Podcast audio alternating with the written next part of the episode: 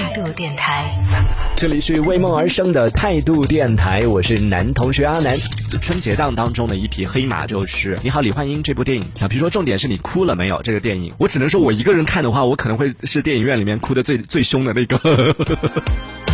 但是我还是比较有偶像包袱的。如果是和别人一起去看电影的话，我还是会比较克制的。你知道，就是一直眼睛猛的呵呵往上看的，然后一直就想一些别的事情，想别的，想别的，想好笑的，想好笑的，就一直转移自己的注意力。所以，其实相对来说，我还挺喜欢。就我身边有一些人是接受不了一个人去看电影的这件事情。但说实话，我自己是还挺喜欢一个人去看电影的。原因就是一个人看电影的时候，你而且我喜欢躲在角落里边看。就在角落里边的话，你就可以。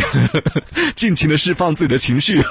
我说起来，这个之前有看那个呃《逆光飞翔》，不知道大家有没有看过？啊是一个很小众的一个电影，但真的很好看。在这里强烈强烈的安利给大家，《逆光飞翔》。我们之前节目安利过无数次。哇，那部电影因为排片也很少嘛，剧当时是看到口碑很好，我就想要去看。然后是在白天的时候，第一次看这个白天的十点多钟的那个场次，在很小的一个厅里边，人也不多，大概可能只有呃五六个人，就可能每两三排有一个人坐吧。我就坐在最后一排角落的那个位置，结果呢，有一个坐在就也可能是我前面一两排的这样的一个位置的一个小姐姐。一般在电影院里边哭，顶多就小小的抽泣一下啊，然后吸吸鼻子啊什么的。那个女孩在电影里面整个嚎啕大哭，你知道吗？就本来是真的是很感动，然后就听到他从开始。然后这样开始抽泣，到后来真的是嚎啕大哭，就像电影院里边没有人一样。然后可能电影院里面就有五六个人吧，其他的前面有一些情侣啊什么的，前面真的是已经笑出声了。然后我坐在后面，我明明是已经那个是真的很感动，就《逆光飞翔》那部电影啊，真的很感动，我的眼泪已经是出来了，就整个视线是模糊的。然后听他哭，就真的是忍不住，我一直在憋笑，然后又觉得很感动，又很想哭，你知道那种情绪很复杂。然后前面的那那那些情侣啊什么的，真的是完全没忍住，就真的是已经笑出声来了。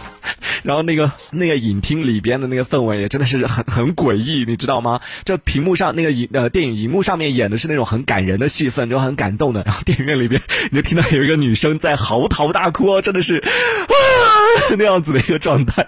然后前边的情侣在笑，就好诡异啊！那场电影看下来，但还是非常值得推荐的。风轩说：“你好，李焕英。”这个电影感觉最后那段哭戏太长了，你也是哭了很久哦。对，还有里边有一句话，我觉得也是对我来说比较戳的。相对来说，我看完整部片子之后印象比较深刻，或者说是在整个片子当中最让我就啊打中那个点的，就是贾玲她说李焕英是就她就她年轻的时候，我忘了是最后是她口述的，还是她那个字幕上打出来的一段话。她说在她的记忆当中，就在她有记忆开始，李焕英就是一个中年妇女。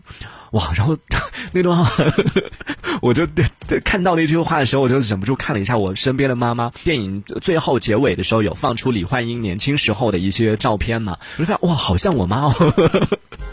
然后它上面就打一那个字幕就提示出来说。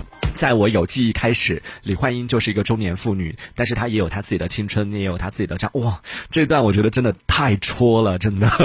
可能每个人每个年轻人在跟父母相处的过程里边，从来不会去在意，从来不会去问起爸妈年轻时候的一些故事啊啊，从来不会去想到说爸妈年轻的时候，哎，是不是也是村里的一枝花，也是哎非常精彩的这样的一些青春，有这样的一些故事。好像从我们有记忆开始，我们在跟他相处的时候，他就是一个很烦人的一个大人，就是一个。